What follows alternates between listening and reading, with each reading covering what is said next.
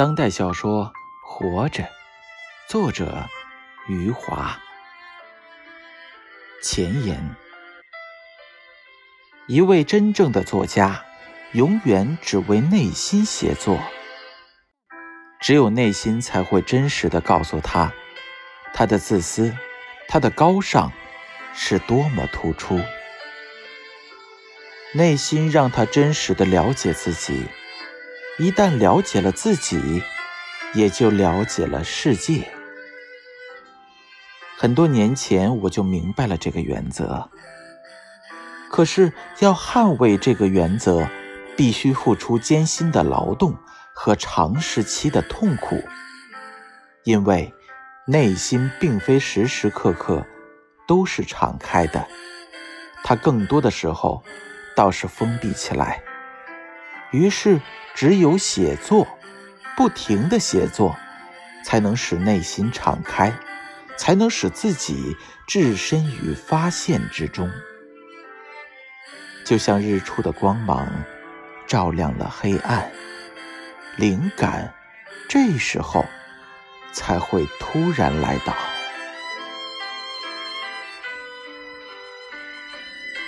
长期以来，我的作品都是源出于。和现实的那一层紧张关系，我沉湎于想象之中，又被现实紧紧控制。我明确感受着自我的分裂，我无法使自己变得纯粹。我曾经希望自己成为一位童话作家。要不就是一位实实在在作品的拥有者。如果我能够成为这两者中的任何一个，我想我内心的痛苦将会轻微的多。可是与此同时，我的力量也会削弱很多。事实上，我只能成为现在这样的作家。我始终为内心的需要。而写作，理智代替不了我的写作。正因为此，我在很长一段时间是一个愤怒和冷漠的作家。这不只是我个人面临的困难，几乎所有优秀的作家都处于和现实的紧张关系中，在他们笔下。只有当现实处于遥远状态时，他们作品中的现实才会闪闪发亮。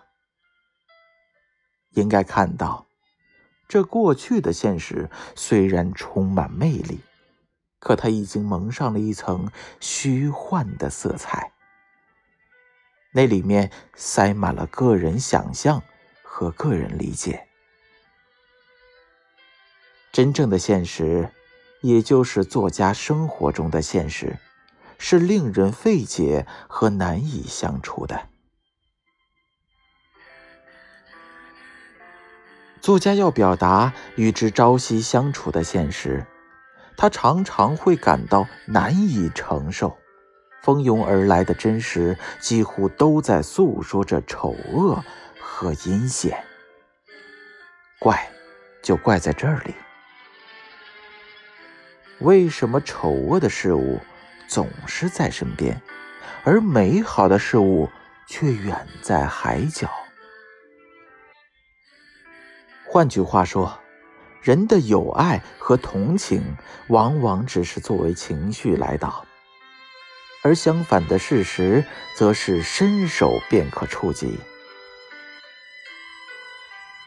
正像一位诗人所表达的。人类无法忍受太多的真实。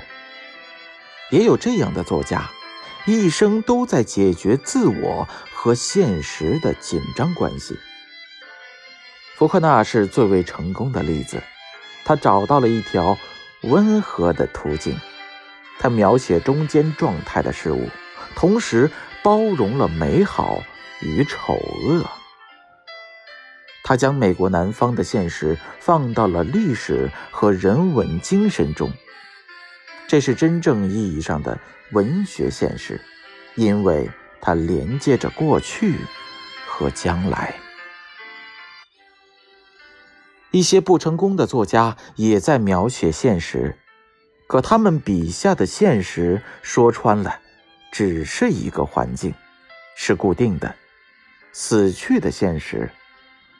他们看不到人是怎样走过来的，也看不到怎样走去。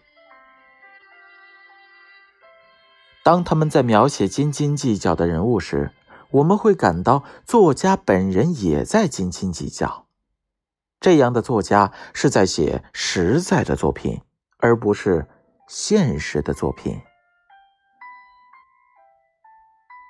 前面已经说过，我和现实关系紧张，说的严重一些，我一直是以敌对的态度看待现实。随着时间的推移，我内心的愤怒渐渐平息。我开始意识到，一位真正的作家所寻找的是真理。这是一种排斥道德判断的真理。作家的使命不是发泄，不是控诉，或者揭露，他应该向人们展示高尚。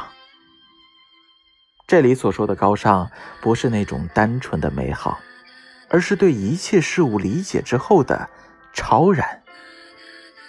对善与恶一视同仁，用同情的目光看待世界。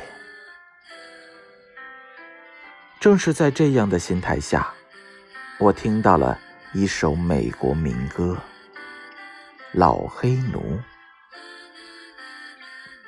歌中那位老黑奴经历了一生的苦难，家人都先他而去，而他。依然友好的对待世界，没有一句抱怨的话。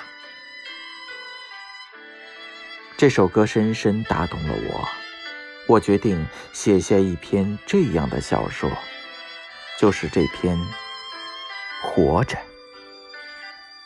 写人对苦难的承受能力，对世界乐观的态度。写作过程让我明白。人是为活着本身而活着，而不是为活着之外的任何事物所活着。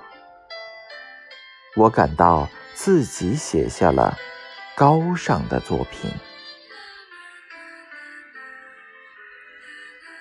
播讲者：张建勋。